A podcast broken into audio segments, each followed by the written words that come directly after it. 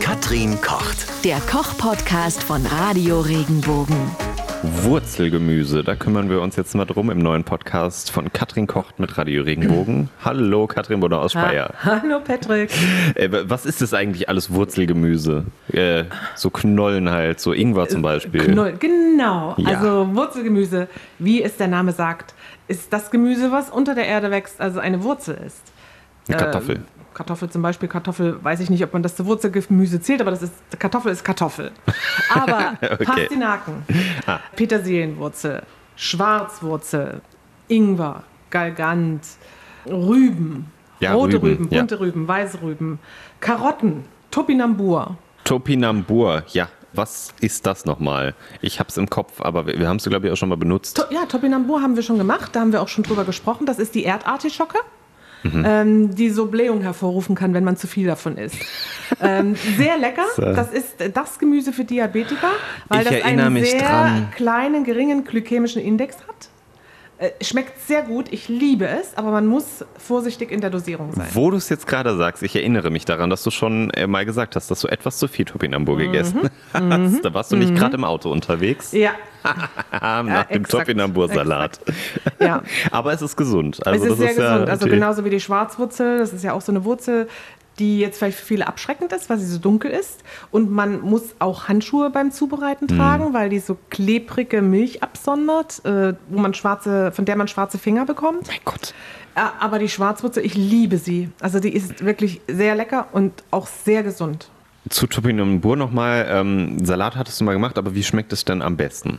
Topinambur schmeckt in verschiedenen Formen gut. Also man kann die einfach kochen und so dazu essen wie eine Kartoffel. Das ist wahrscheinlich die langweiligste Variante.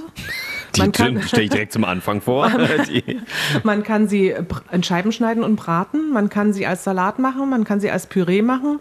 Wobei, wenn man ein Püree macht, würde ich wahrscheinlich immer noch ein bisschen Stärke oder eine Kartoffel mit dran geben, weil Aber die doch sehr wässrig kochen. ist. Vorher, na, natürlich ich wollte gerade sagen, na, Ja, okay. ja. So Wurzelgemüse, ich meine, Ingwer liegt bei mir jetzt einfach nur in so einer Schale in der Küche. Gibt es einen Trick, wie man Wurzelgemüse am besten lagern sollte, schattig? Zum Lagern. Äh, Karotten Ja. gebe ich äh, zum Beispiel in eine Plastiktüte mit Löchern drin. Die kann man auch so kaufen und gebe die in den Kühlschrank. Da halten die ganz gut. Ja. Die Schwarzwurzeln lagere ich im Papier eingewickelt. Ingwer liegt bei mir im Kühlschrank. Bei meiner Mama liegt er draußen bei den Zwiebeln. Da hält er auch. Also Ingwer ist Okay. jetzt nicht so empfindlich. Rüben, rote Beeten würde ich auch im Kühlschrank lagern. Also Mhm. ganz normal im Gemüsefach. Süßkartoffeln würde mich jetzt noch interessieren, weil ich die in letzter Zeit auch eher häufiger mache. Gehört die auch zum Wurzelgemüse? Ich würde sie dem Wurzelgemüse zuordnen, die Süßkartoffel, weil eine Kartoffel ist sie definitiv nicht. Aber man, man kann es genauso handhaben. Und ich glaube, wir haben vor einer Weile schon mal so ein äh, Backofengemüse gemacht. Ja. Mit einem Joghurt-Dip. Und da kann man im Prinzip auch die Süßkartoffel mitverwenden. Süßkartoffel, Pastinaken, Karotten, Petersilienwurzeln, auch Fenchel. Alles schön würzen, mit Öl beträufeln, in den Backofen schieben, einen kleinen Sauerrahmdip dazu. Lecker.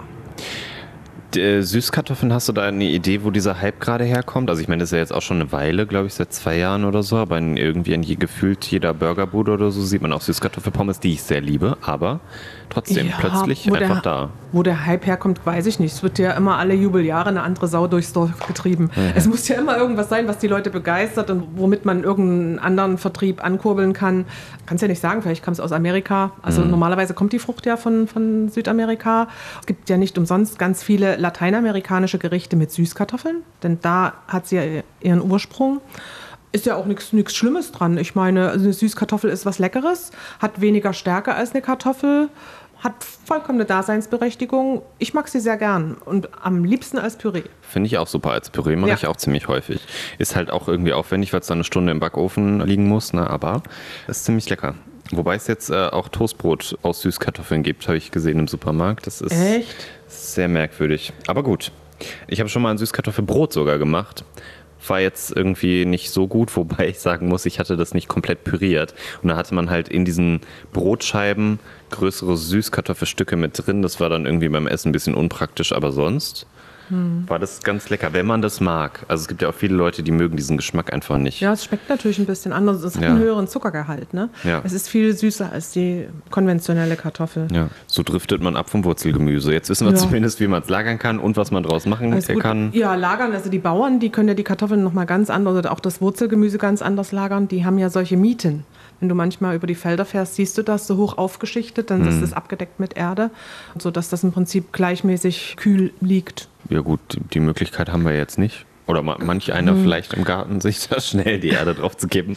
Ja, es darf halt nicht trocken werden und es darf auch nicht schwitzen. Dann fängt es ja an zu schimmeln. Also eins von beiden. So ein bisschen Luftzufuhr muss man gewähren und dann kühl lagern und dann dunkel und alles ist gut. Ja, dann reicht Hält auch sich der das so ein bis zwei. Wochen ganz gut im Kühlschrank. Super. Wenn dir der Podcast gefallen hat, bewerte ihn bitte auf iTunes und schreib vielleicht einen Kommentar. Das hilft uns sichtbarer zu sein und den Podcast bekannter zu machen. Dankeschön.